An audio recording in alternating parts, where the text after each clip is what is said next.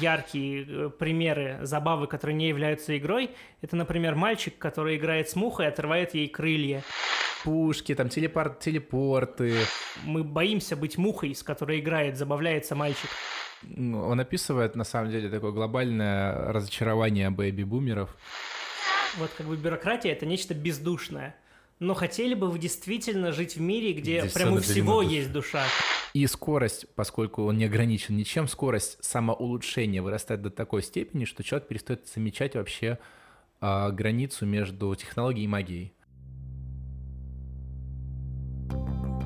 Это подкаст «Лес за деревьями». С вами Никита Гричин. И Никита Снегирев. Мы решили создать этот подкаст, чтобы делиться с вами нашими мыслями о том, что нам кажется важным и интересным. Про то, что можно увидеть, немного приподнявшись над уровнем повседневности и привычного.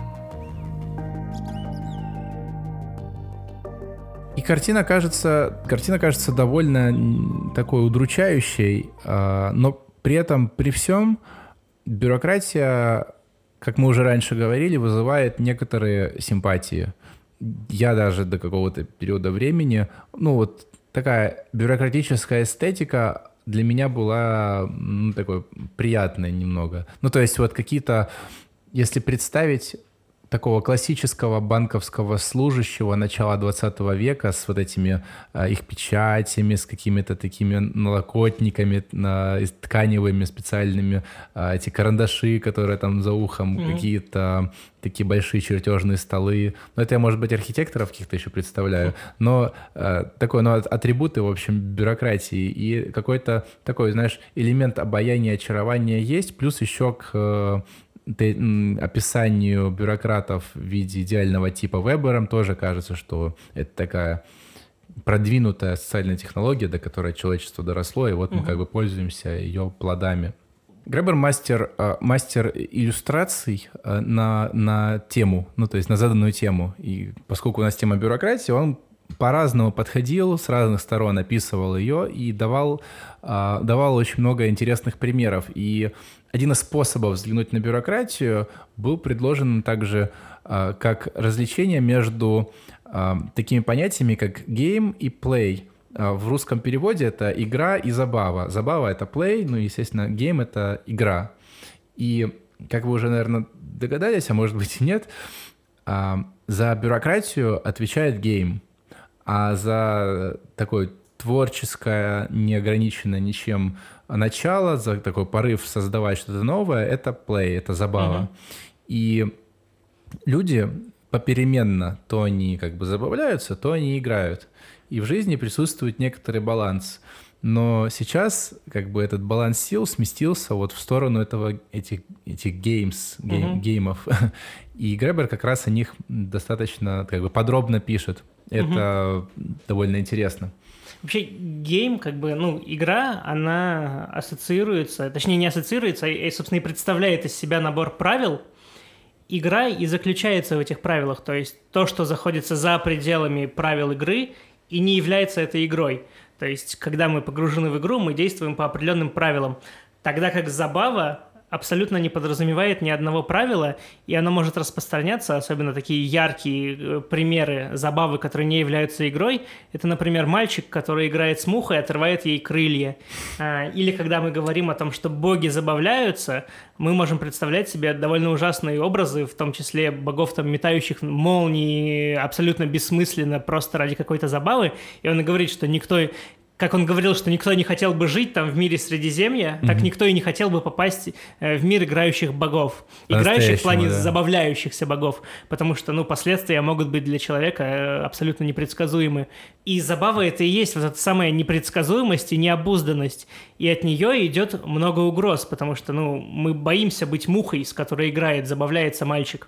И такая гипотеза, такая интуиция Гребера состоит в том, что, возможно, наша любовь, в кавычках, бюрократии, наше принятие бюрократии и связано с тем, что мы так боимся вот этой непредсказуемой, неконтролируемой э, забавы, да, силой. что пытаемся полностью погрузиться в игру, где все предсказуемо, где есть правила, ты знаешь, как тебе себя вести. Распределены роли, есть цели, есть задачи, Да. ты есть э, система подкрепления, уровни, то есть все это заранее известно. Действительно, мне, ну, действительно думать, вообще, в принципе, активно действовать, действовать по ситуации, соображать, реагировать, требует огромное количество энергии. Это просто невероятное усилие. Если человек попадает в новую ситуацию, например, в отпуск едет, угу.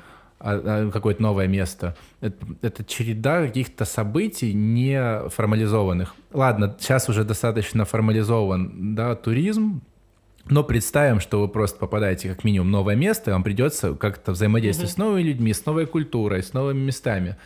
И даже простая коммуникация уже вызывает огромную усталость, потому что в конце дня ты спишь как убитый, потому что очень много сил уходит. Угу. А так представляешь всю жизнь, если вот нет как бы вот каких-то механизмов, которые бы заранее определяли а, структуру взаимодействия, когда не было бы какого-то такого начала определяющего, кому как действовать, пришлось бы пришлось бы, ну, тяжело довольно да, многим. Он как бы говорит... И хочется иногда расслабиться просто, пусть оно идет своим чередом. А как оно будет идти чередом, если кругом, ну, люди решают вопросы прям по ходу дела? Ну да, он говорит, что вот как бы бюрократия — это нечто бездушное но хотели бы вы действительно жить в мире, где Здесь прям у всего душ. есть душа. Да, Он да, прям да. говорит, что ну, любое взаимодействие там э, между партнерами, там, в отношениях, да. между партнерами по бизнесу, есть миллион таких правил, которые не писанные, не гласные, в том числе и писанные, и гласные, их такое количество, что прям вот э, какие темы можно поднимать в разговоре с определенным прям человеком или с определенным коллегой,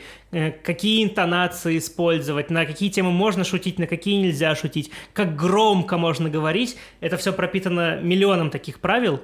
И если бы, ну то есть, как можно ответить, вот вы, например, ссоритесь со своей подругой, и она говорит, ну ладно, все, ты победил что это вообще значит? Ну, то есть, да. это все, все коммуникации требуют такого количества постоянной интерпретации, угу. что наш мозг мог бы просто не справиться, если бы это приходилось делать прям всегда и везде. То есть, представьте ситуацию, если вы заходите в магазин, ну, это Гребер проводит эти угу. примеры, пытаетесь просто купить какую-то книгу, и вам приходилось бы краснеть за то, что за ваши там вкусовые предпочтения, за ваши, не знаю, почему вы вообще даете мне деньги так грубо, можете аккуратно положить, хотя это на самом деле встречается. Да, да, да, да.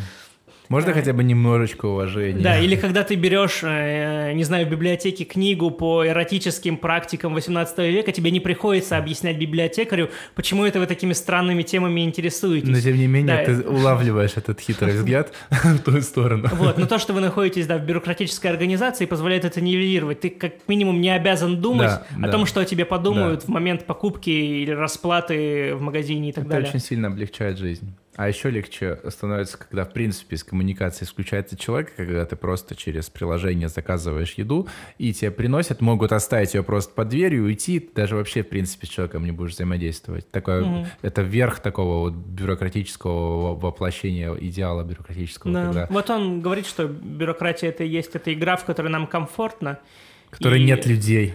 Да, это очень скучная, да, абсолютно убогая какая-то игра, но но нам в рамках нее комфортно. Особенно хорошим примером забавы — это игры детей.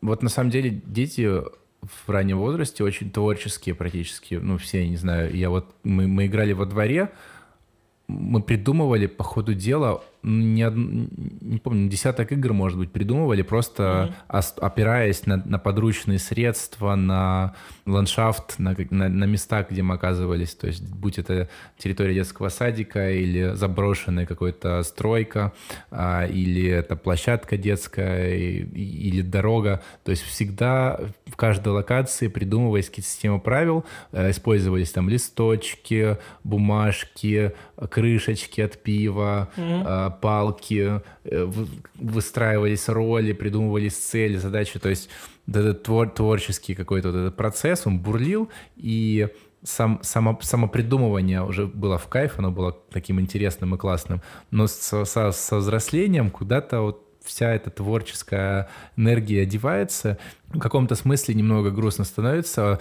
Гребер еще писал о том, что вот ну, такая трагедия университетов современных, что раньше они были прибежищем для таких, mm, да. для таких странных а, не вписывающихся, неординарных, блестящих людей, а сейчас а, университеты превратились в а, места, где концентрируются э, люди, которые очень хорошо умеют себя продавать. Да, вот такие и, марк... профессиональные маркетологи. И, и, и в этом смысле я даже ну, не знаю, нашел для себя еще одно оправдание, почему я не хочу э, продолжать там аспирантуру, да, потому что я чувствую вот как раз именно этот запрос от меня, что мне нужно умело себя продать. То есть не то, что я там а, больной, двинутый там на определенных каких-то темах, а, и мне хочется а, свою шизу там развить, там расписать угу. и не бояться, что меня засмеют в академическом сообществе, потому что это бред.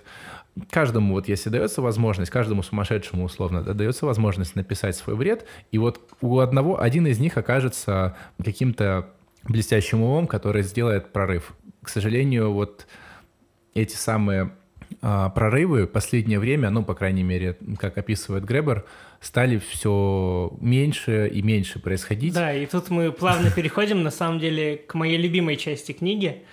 И я прям предлагаю следовать тут за Гребером. В начале очередной главы он прям задается таким вопросом. Он вспоминает свое детство, оно у него происходило, я не, не помню точные годы, но он говорит, что ему было 8 лет при посадке э, Аполлона Посад... при высадке на Луну. Высадке на Луну, да. И он говорит, что всех нас, людей того поколения, очень сильно обманули. Мы как бы выросли с такой э, травмой, от которой не знаем, куда деться, мы прям чувствуем себя обманутыми. А, и в чем же заключается этот обман, вот эта трагедия, о которой пишет Гребер? Она заключается в том, что почему же мы уже живем в 21 веке, причем уже э, во втором десятилетии, но до сих пор на улицах не летают воздушные машины. Ну да, э, эти, э, как они, почему не летают, радио, разве воздушные, да? Ну, вроде, почему нет летающих автомобилей? А, летающие, да, почему да. нет летающих автомобилей? Вот, ну и также он сразу же через запятую поясняет, что он как бы сожалеет не только об отсутствии непосредственно автомобиля, он говорит, что у него даже прав нет, и, собственно, на сами автомобили да. ему все Какие-то равно. пневмопушки, там телепорт, телепорты, а, там, не знаю, что-нибудь... Лазер, а, который бы не был просто а, как указка, а какой-то действительно мощный лазер. Репликаторы различного рода, средства, которые лечат буквально там, э, не знаю, проглатываешь таблетку, она да, роботы там. Да, где наши лечает. гипердвигатели? Почему мы Варпы, не... да, там. Почему мы не, перемещаемся, не перемещаемся да. по космосу на там суперсверхскоростях и так далее? То есть это такое, ну, он описывает на самом деле такое глобальное разочарование бэйби-бумеров. Угу. А, причем я вот а, четко представлял разочарование а, советских людей, но никогда не думал о разочаровании по ту сторону, так сказать. Угу. А мне кажется, наука, ну, в то время, по крайней мере, это то, что называется big science, угу. прям такое, ну, фундаментальные какие-то исследования в математике, физике и прочее, угу. также рядом инжи- инженерное дело, они были довольно похожи по структуре, по крайней мере, у них была очень схожая мифология, идеология, и когда сейчас Несмотря на то, что это было две идеологически раз, ну, ну, сепарированные полностью системы, общества, да. да, они, тем не менее, были э, с таким элементом футурологии, э, утопизма угу. о технологическом будущем, высокотехнологически развитом, причем в ближайшее время, вот на, на, на веку тех, кому это говорилось в 60-е. Угу. И он, знаешь, еще мне очень ярким таким этот образ показался, что он говорит, когда сидел на одном из последних эпизодов «Звездных войн», несмотря на то, что фильм казался ему ужасным сам по себе, но он прям с таким, ну, как бы, он так вдохновлялся, mm-hmm. каким именно, какой да? клевой стала графика в этих, а. э, в этих эпизодах. И вот бы, наверное, люди как бы того поколения поразились, насколько мы совершенны стали в плане изображения. Имитации. Да? Потому что он вспоминает там первые эпизоды «Звездных войн», которые там четвертый, пятый, шестой. Ну, Это да. какие-то просто коробки, которые тащили веревками, которые едва были неразличимы и так далее. А потом он думает, да нет же, люди того поколения были уверены, что к моим вот этому вот времени настоящего мы действительно уже будем покорять космос, мы уже действительно будем летать. То, что мы научились это лучше симулировать, да кому это вообще нужно? Типа, ну, да, зачем да. это вообще было? И знаешь, что интересно? Несмотря на то, что я совершенно другое поколение, угу. э, у меня каким-то образом есть эмпатия прям очень сильно здесь проявленная, потому что в моем детстве мы с мамой очень много переезжали. А, и знаешь, вот есть вот эти советские квартиры, где огромные стеллажи, шкафы с книжными полками – и там очень много научной фантастики как раз того времени. И, собственно, моя первая литература была даже не столько тем, что мы проходили в школьной программе, сколько вот этими старыми книгами, сборниками научной фантастики. Там были и Стругацкие, и Гарри Гаррисоны, э, Азики Азимовы, Станис, да. Станиславы Лемы, да. Э, и это по факту то, что меня сформировало вот mm-hmm. ребенком. Это литература, которую я до сих пор помню. Э, там мои любимые персонажи до сих пор это какая-нибудь стальная крыса, хотя кто-то знает стальную крысу, ставь лайк, если знаешь стальную крысу. Где бы ты не слушал нас. Вот, вообще на самом деле пиши, потому что я бы хотел на тебя посмотреть, человек. Так вот, и у меня в каком-то плане тоже есть вот это выработанное обещание. То есть я чувствовал, как давалось это обещание о том, что к какому-то этапу это все будет. И я смотрю по сторонам так же, как Гребер, несмотря на то, что, ну, к сожалению, его уже нет даже в живых. Mm-hmm. Вот на момент написания он был там в несколько раз старше меня, и у нас, мне кажется, очень схожие тут чувства разочарования. И, знаешь, я с тобой на самом деле, к твоему, возможно, удивлению, полностью солидарен, э, потому что я такой довольно последовательный в плане своих своих надежд о будущем. То есть э, мне нравится идея э, Курцвейла, это один из этих э, футурологов там Гугла, угу. который предсказывает, что, ну, это просто экстраполяция тупая. Если взять закон Мура, да, о, о том, что каждый э, год вроде бы или какой-то период времени ограниченный увеличивается в два раза вычислительные мощности угу. чипов, микрочипов. И если, ну, провести просто дальше линию там в будущее, то мы увидим, что скорость э, скорость настолько, ну, настолько становится мощными компьютерами, что становится возможно возникновение а, полностью, ну, искусственного интеллекта широкого профиля, то есть mm-hmm. не узкой направленной, да, вот как бы такой, типа, имитация человека. Ну, Только... то есть то, что мы в выпуске да. про будущее без работы описывали да, да. как большую и да, да, он, да, типа ну того... я точно не помню определение, но вот именно такое, которое имитирует человека, но при этом у него нет ограничений физического тела, то есть это э, соразмерно Богу. Mm-hmm. И он обладает, будет обладать возможностью самого себя а, улучшать, поскольку он уже, ну, как бы обладает этим сам, самым, этим самым навыком. И скорость, поскольку он не ограничен ничем, скорость самоулучшения вырастает до такой степени, что человек перестает замечать вообще а, границу между технологией и магией. Угу. И это называется технологической сингулярностью. И приблизительно там давалась такая точка отсчета где-то там 50-е годы. Угу. А... Ну, это такое, это все, что включается сейчас в такой термин, как акселерационизм. Да, да, да. Я вот как раз хотел сказать, акселерационизм еще туда же входит. Это а, тоже это такая э, идеология без, без а, неограниченного ничем развития капитализма до тех пор, пока технологии не станут суперсильно развитыми, угу. что не нужно будет. Ну, это практически как до коммунизма там доходит. Но при этом остается угу. рыночные отношения планы Илона Маска по освоению Марса, что тоже к 50 году он там планирует построить там, колонию на Марсе в миллион человек. И вот эти все как бы планы, они также существуют сейчас, ну, то есть они в публичном пространстве, не циркулируют, они популярны. Гребер э, об этом вот не пишет, он как бы говорит, что этого нет, что Гребер, перестали ну, точно определять вот я, даты. Я прям, э, когда читал, я прям у меня почему-то, я как будто бы прогнозировал твою реакцию, у меня был настроен фокус на то, а упомянет ли Гребер что-то связанное ну, с современностью, в котором все-таки существует там тот же Илон Маск и какие-то, ну, по крайней мере, локальные прорывы, ну, или, да. по крайней мере, что касается искусственного интеллекта.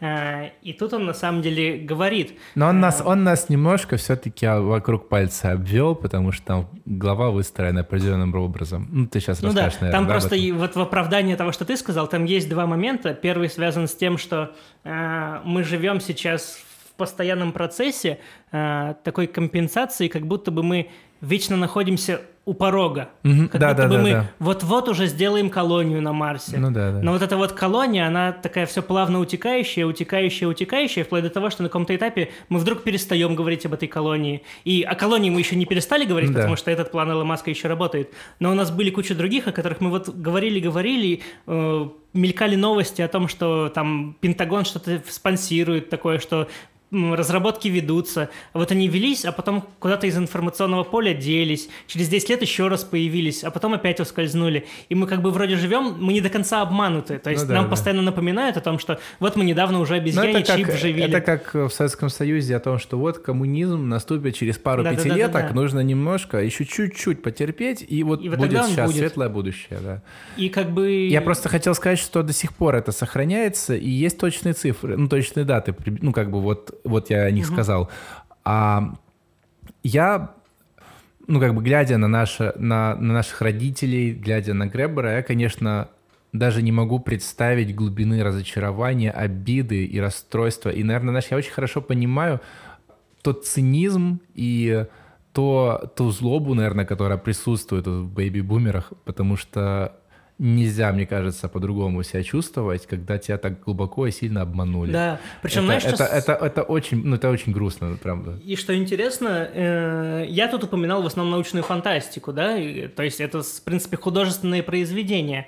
А, и они никуда до сих пор не делись. Единственное, что, ну, сам Гребер пишет, что, например, если раньше научные фантасты э, упоминали даже года, которым mm-hmm. будут реализованы, э, и они совпадали с идеологической повесткой государств, в которых это все писалось, и, и в нашем уже веке люди и представляли все эти телепорты и прочее, тогда как сейчас научная фантастика практически ничем не отличается от, от произведений о оборотнях, вампирах угу. или от фэнтези. Это всегда какое-то уже абстрактное будущее. Да, да. Или даже не будущее, а вот со «Звездными войнами» это просто что-то неопределенное, давным-давно это в далекой-далекой галактике, это даже прошлое, а не угу. будущее.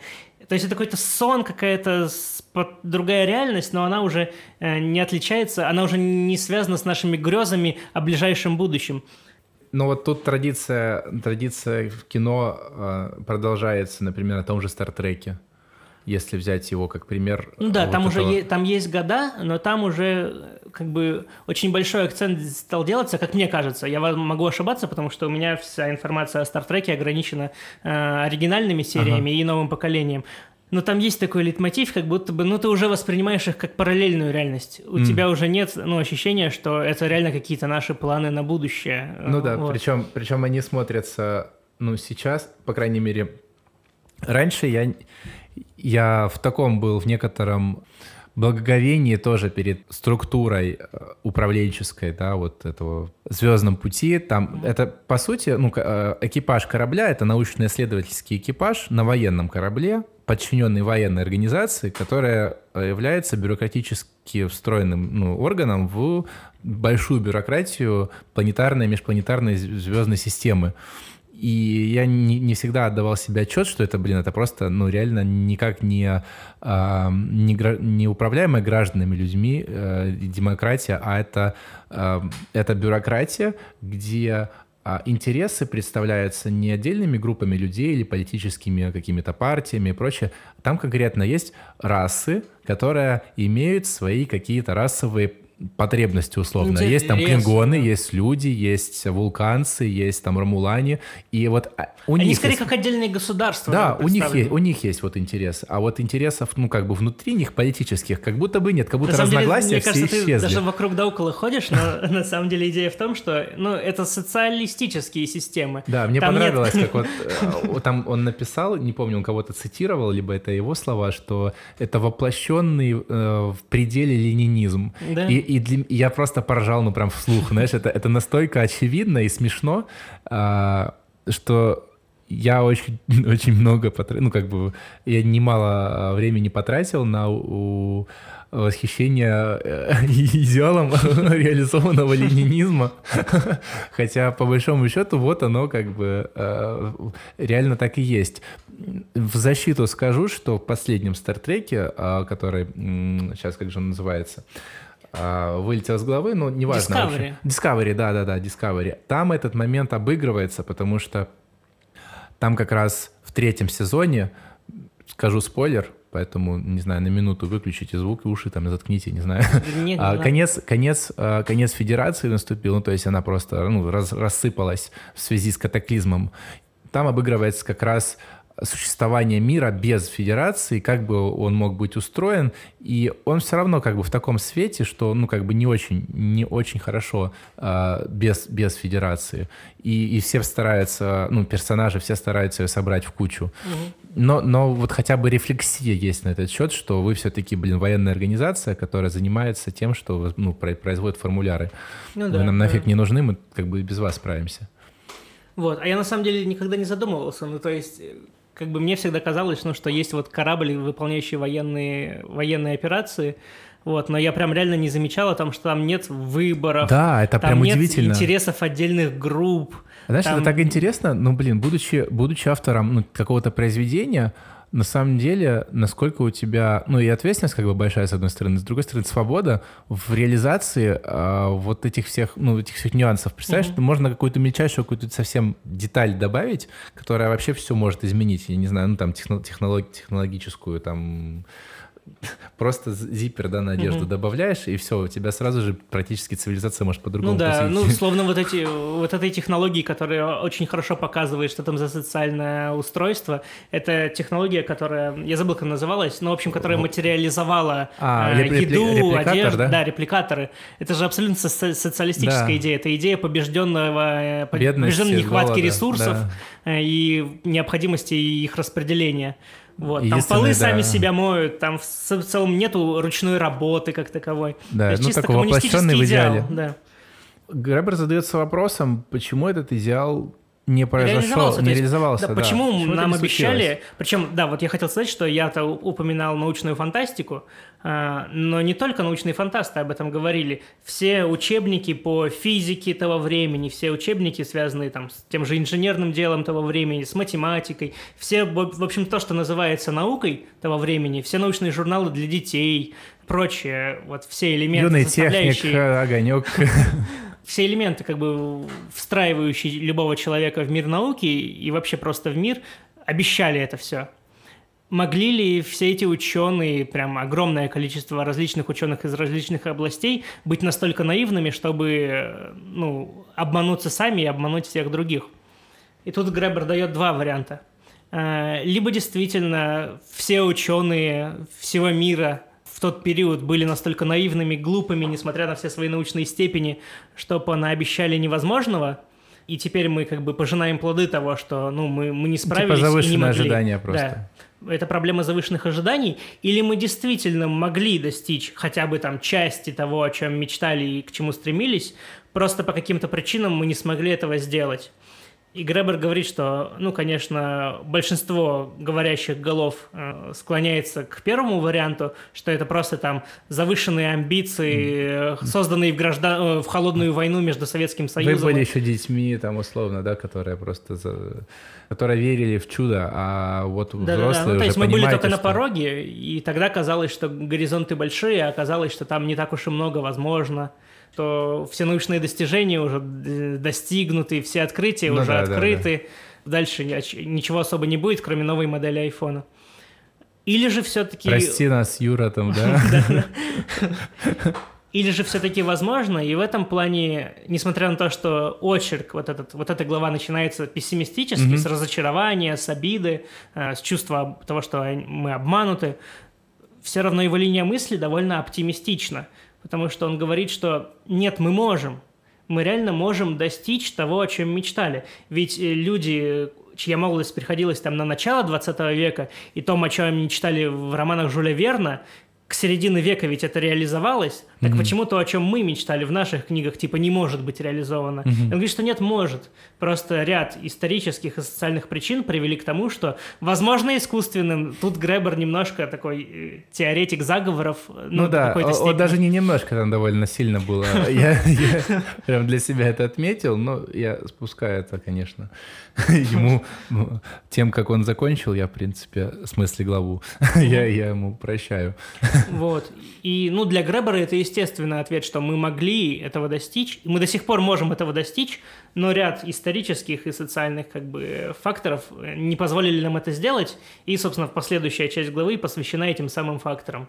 Да, а... и там один, один из таких, ну, который я прям для себя отметил, центральных, наверное, это изменение стру структуры управления бюрократии. Да, вы на самом деле могли спросить, э, почему последние полчаса вы разговариваете не о бюрократии, которая в названии э, выпуска, о технологиях, о футуризме и будущем. Собственно, в этом и заключается, что для Гребера одна из самых веских причин – это распространение бюрократии. Да, и в том же, в том же Стартреке, например, там бюрократия э, была как бы причиной, возможно, даже, ну, пока, ну, она была в симбиозе с высокими технологиями, с, с, с тем, как далеко продвинулся мир в технологическом плане, но если посмотреть на наш мир, то кажется, как будто бы наоборот, это антагонист, это противоположности, которые никогда вместе жить не смогут. Это в принципе, воплощенная, воплощенная в пределе бюрократия а, убивает любые инновации.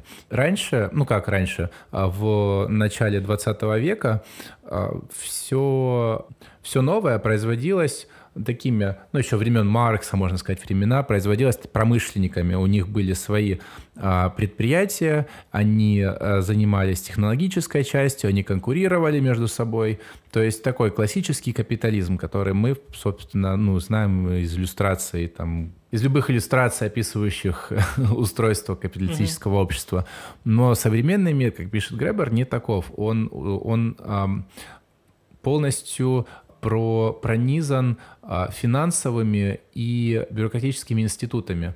То есть современная а, компания, современное производство стало корпорацией, когда вместо того, чтобы заниматься производством, компания занимается торговлей на бирже и одновременно производством бумаги. Ну, в смысле, угу. бумаги в плане производством документов, э, отчетов, э, повышением эффективности. При этом эффективность повышается, ну, как бы вот бумаж...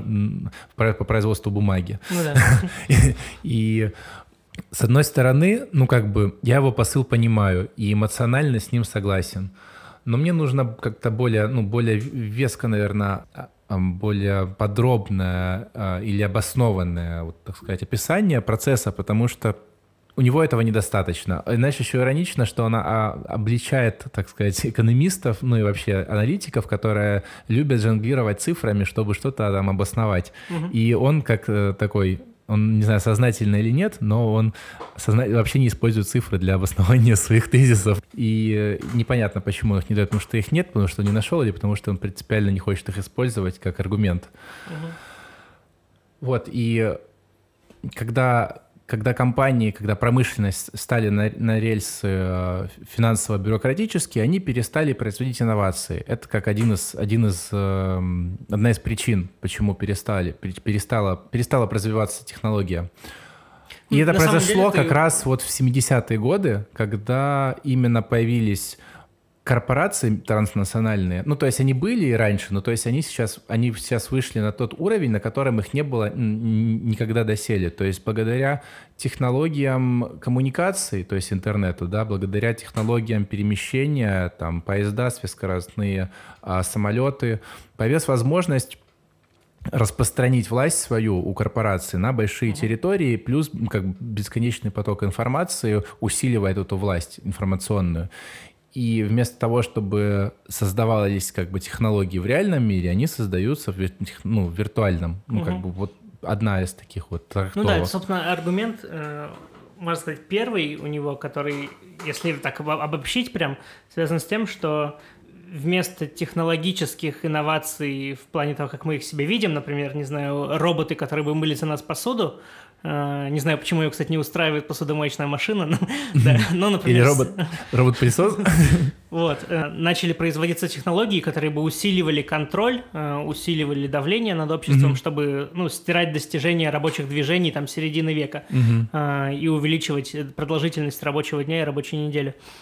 Ты выделил его как самый типа важный для Гребера. Я тот, который а, мне запомнился да. в первую мне очередь. Мне показалось, что как раз-таки, возможно, здесь нет цифр, которые бы так внятно подтверждали его позицию, отчасти заключается в том, что для него он не самый важный. То есть угу. он на каком-то этапе перечисляет возможные аргументы, знаешь, так жонглируя. Ага. Это можно было бы писать так, так. Но для так. меня не принципиально. Он ну, даже да. там выделяет тезис, да. антитезис, что-то синтез. Да, он просто, он, он решил, мне кажется, эта шутка была э, гигелье...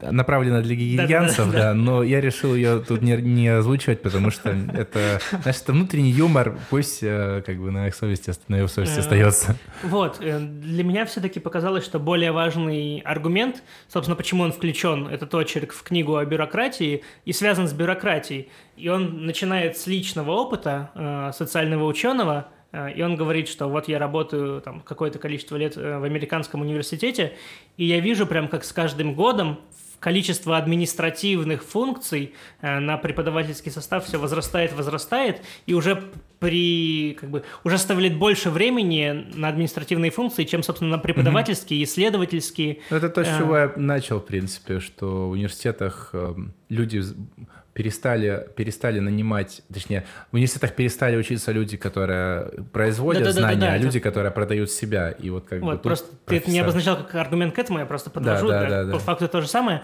Он приводит пример, правда, из социальных наук. Он говорит о том, что э, мы последние 30 лет сведены до уровня схоластов, которые не исследованиями занимаются, а просто как бы делают обзорные какие-то работы на также работы ученых, которые писали там в середине прошлого века и так далее. Мы зачем-то постоянно делаем обзоры на Пьера Бурдье, хотя горькая правда заключается в том, что в современном университете Пьер Бурдье, там, или, не знаю, какой-нибудь Жан Бодриар, э, кого он еще приводит в пример, ну, да тот же Вебер и Фуко, там, да. они бы не смогли аспирантуру закончить. Да. Просто потому, что они были настолько как бы экстраординарными, экстраординарными личностями, личностями, да, что в каком-то плане одиозными, э, они были условными шизиками фриками, от мира науками, фриками, фриками да. да. Но и университет был местом, где фрики могли найти себе вот это самое последнее убежище, где они бы могли занять свое место. Их место и было в университете.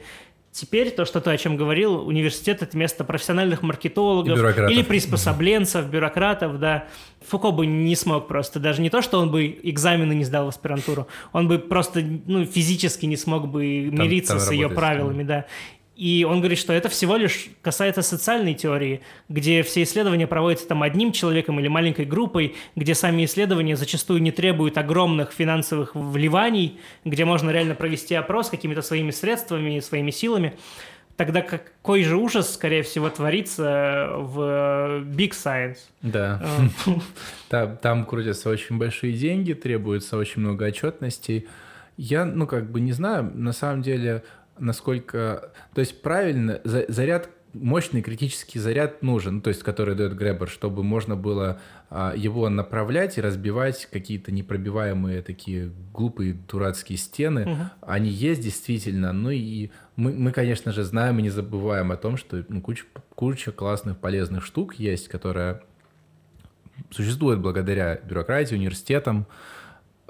Он, он сам в конце главы там да, про технологии, да. да, сказал, что ну да, сейчас дают много надежд технологии перспективные в виде 3D-печати, в виде автопилота, в виде там ограниченного того же искусственного интеллекта. Угу. То есть мы можем, можем говорить о том, что наука что-то сейчас производит перспективное, дающее надежды и они как будто бы прорываются через эту систему. Они как будто бы вопреки этому, вопреки всему, да? этому существуют, то есть как ростки, которые через асфальт прорастающие, там маленькое да, деревце нельзя будет вечно прятать патенты, условно, да, выкупая, выкупая небольшие компании, которые что-то открывают новое. Mm-hmm. Вот, я же с этого и начал, что несмотря на то, что у него довольно пессимистичное начало про разочарование, у него все равно оптимистичный взгляд. Он, он верит, что, ну, действительно, мы можем, что действительно есть гении в нашем обществе, есть есть выдающиеся ученые. Да. Просто сейчас им нет места в университетах. Просто сейчас они вынуждены писать гранты вместо того, ну, заявки на гранты да, вместо да. того, чтобы делать клевые исследования.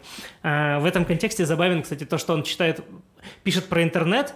У нас есть такой тоже миф отчасти, ну, по крайней мере, с его э, колокольни, угу. о том, что интернет, наоборот, развивает коммуникацию, э, дает как бы энергию таким да, да. различным креативным э, проектам и прочее.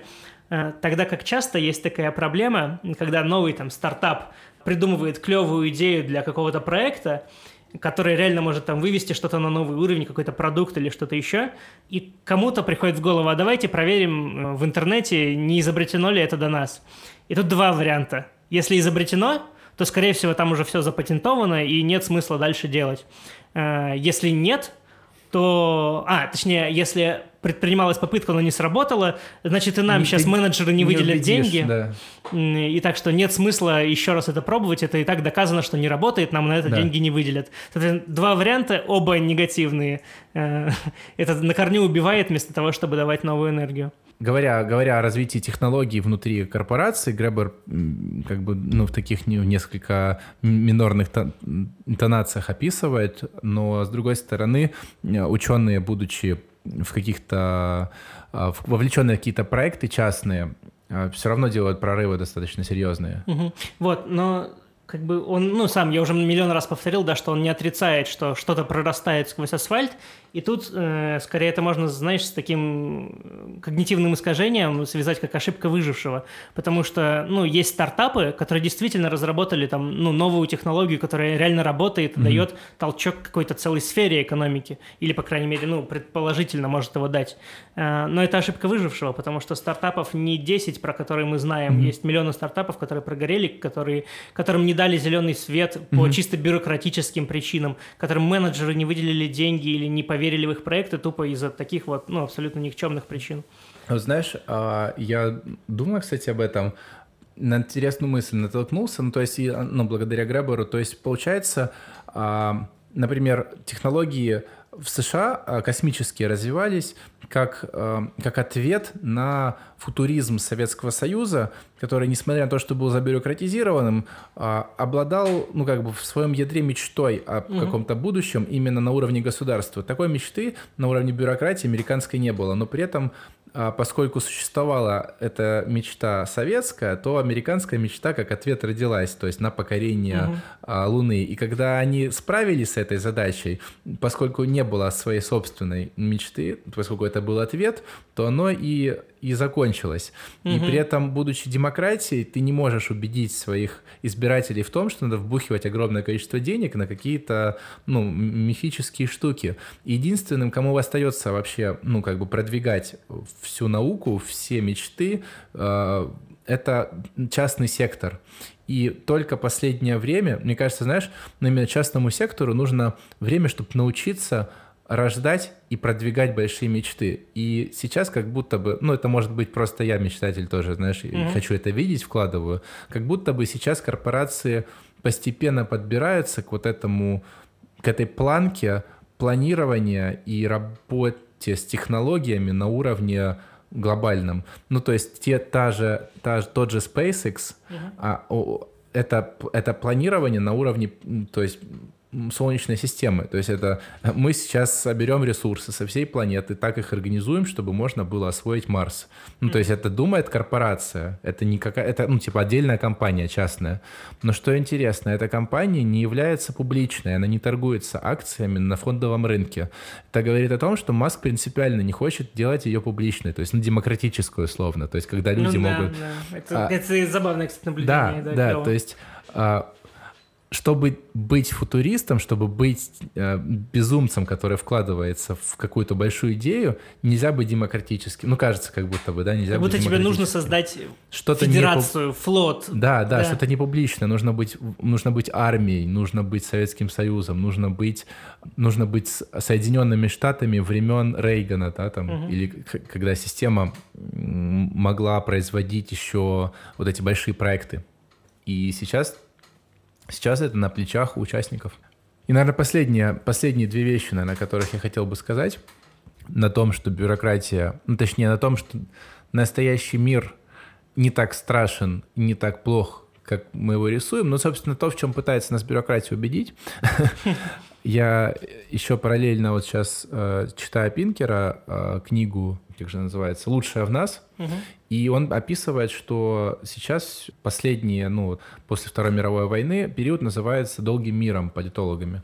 И э, политологи, political science на Западе, немало людей и в этой дисциплине занимаются исследованием войны, причин войны, последствий войны, ну, какие могут быть, какие, как могут разворачиваться события при тех или иных обстоятельствах.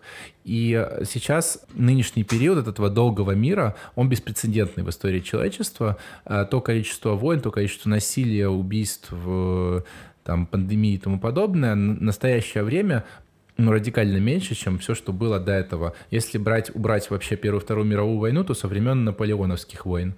А Первая мировая — это такие экстраординарные случаи, которые практически, ну, из ряда вон выходящие, и там много, много угу. что говорится на этот счет, но я веду к тому, что с 90-х годов уровень насилия, в том числе и бытового, во всем мире сейчас систематически снижается.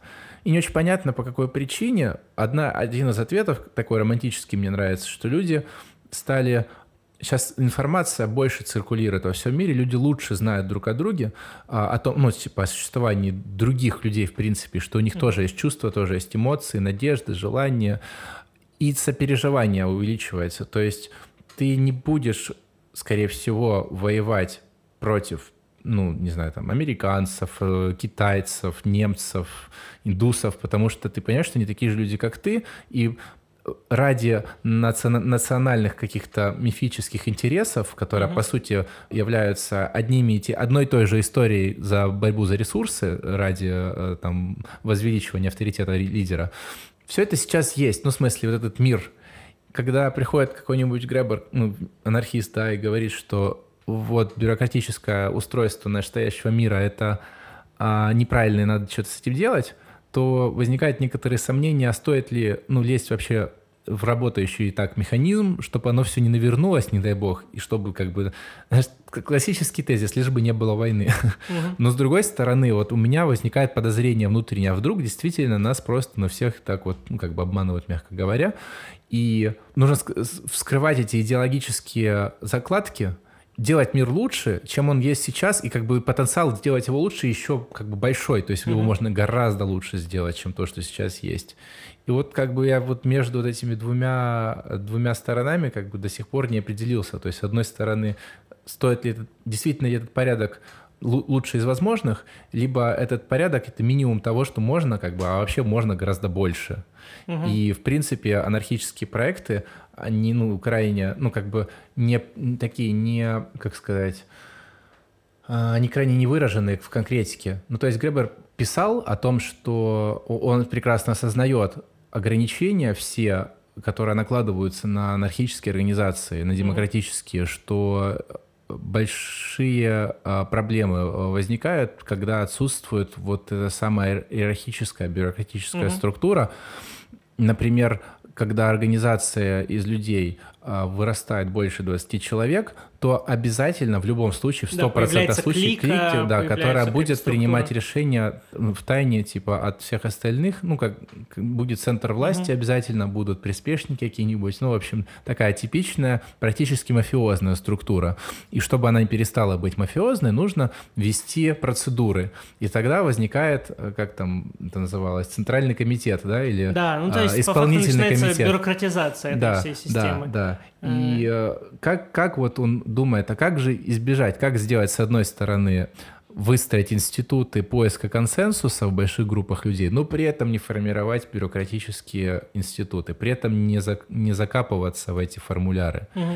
И он прямого ответа не дает на этот вопрос. Да, там, ну, на самом деле, мне кажется, у любого левого мыслителя, по крайней мере, последних долгое время, да. э, от, когда доходит дело когда все остается на этапе критики, все очень э, ну, интересно и шикарно проработано. Когда доходит дело хотя бы до упоминания проекта, все становится как-то более расплывчато, как-то более непонятно, или апелляция каким-то общим принципам, mm-hmm. или общей модели поведения, общего вектора. Да-да-да. Собственно, тут он честно говорит вначале, что это всего лишь сборник эссе, написанных в разное время под разные как бы контексты.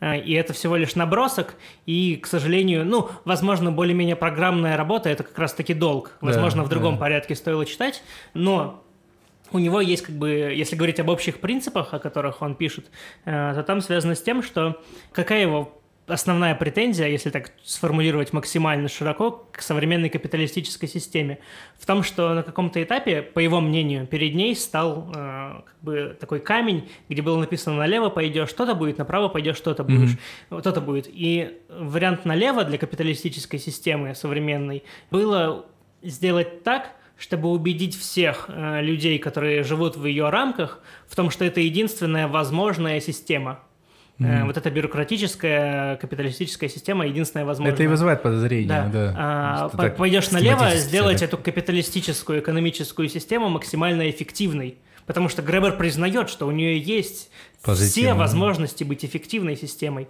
И, к сожалению, по мнению Гребера, она пошла в левую сторону – налево, не ну, в том понятно, плане. Да, да, да. А, она выбрала просто все ресурсы бросить на поддержание статуса КВО э, и статуса как единственного возможного. Ну, как мы выяснили раньше, бюрократия не способна ну, быть эффективной в том типе, как ее описывают веб, как ее описывает Вебер.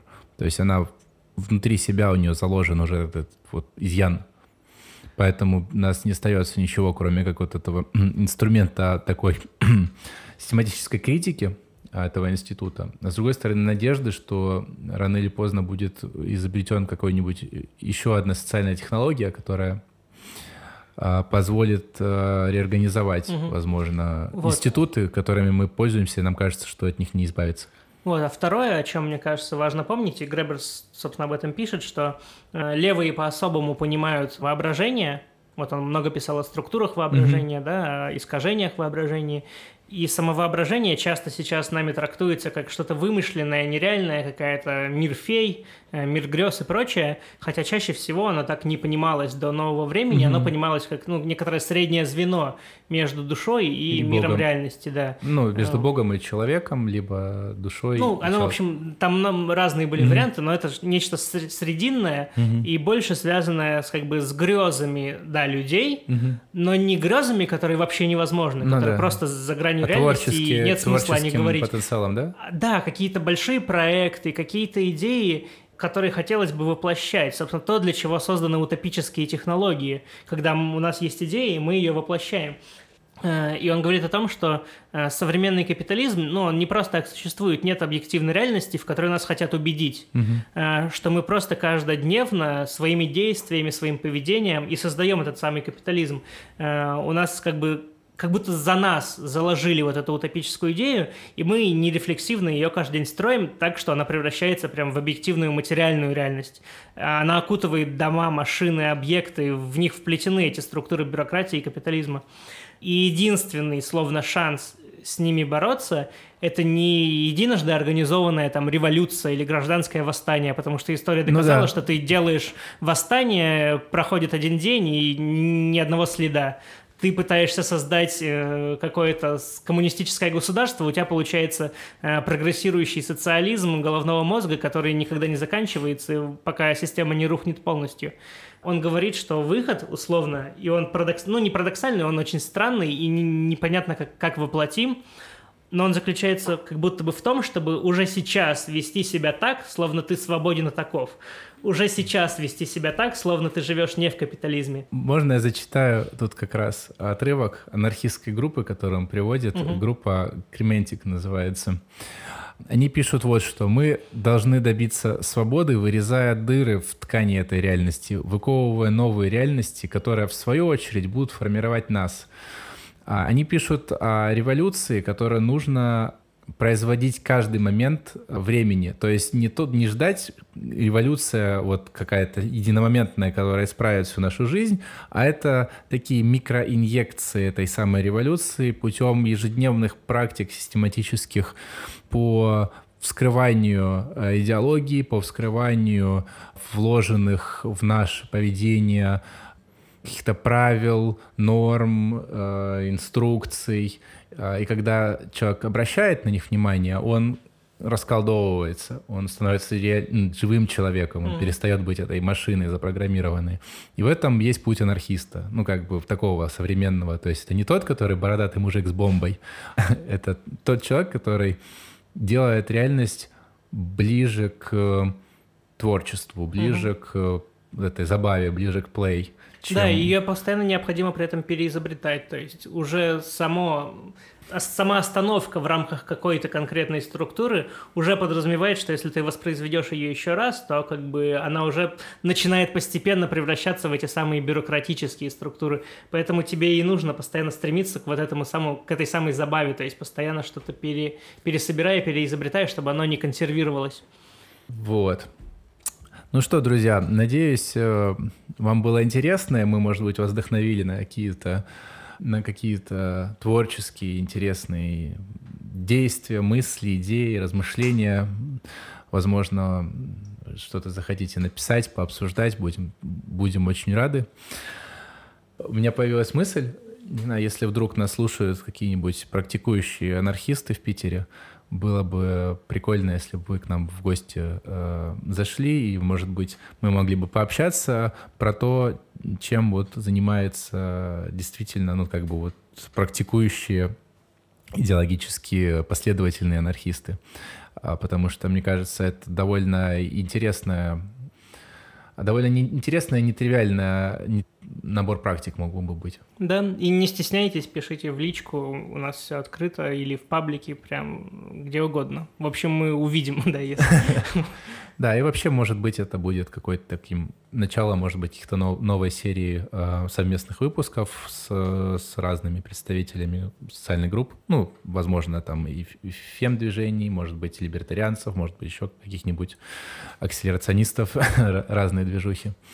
Да не только так, вообще, если вам есть что рассказать, и вы считаете это важным и интересным, то Да. мы, мы тоже. Подписывайтесь на нас ВКонтакте, слушайте нас в Яндексе, Гугле, iTunes, на всех платформах, в Ютубе. Ставьте лайки, подписывайтесь. Да, в общем, на этом будем прощаться. Хорошего вам дня, вечера, в общем, хорошей жизни. Да, пока. Всем пока. Это был подкаст «Лес за деревьями». Его ведущий Никита Снегирев. И Никита Гричин. Со звуком помогал Никита Кидо. Ставьте лайки, оставляйте свои отзывы и не забывайте подписаться, если еще не подписались. Ссылки в описании. До встречи в следующем подкасте.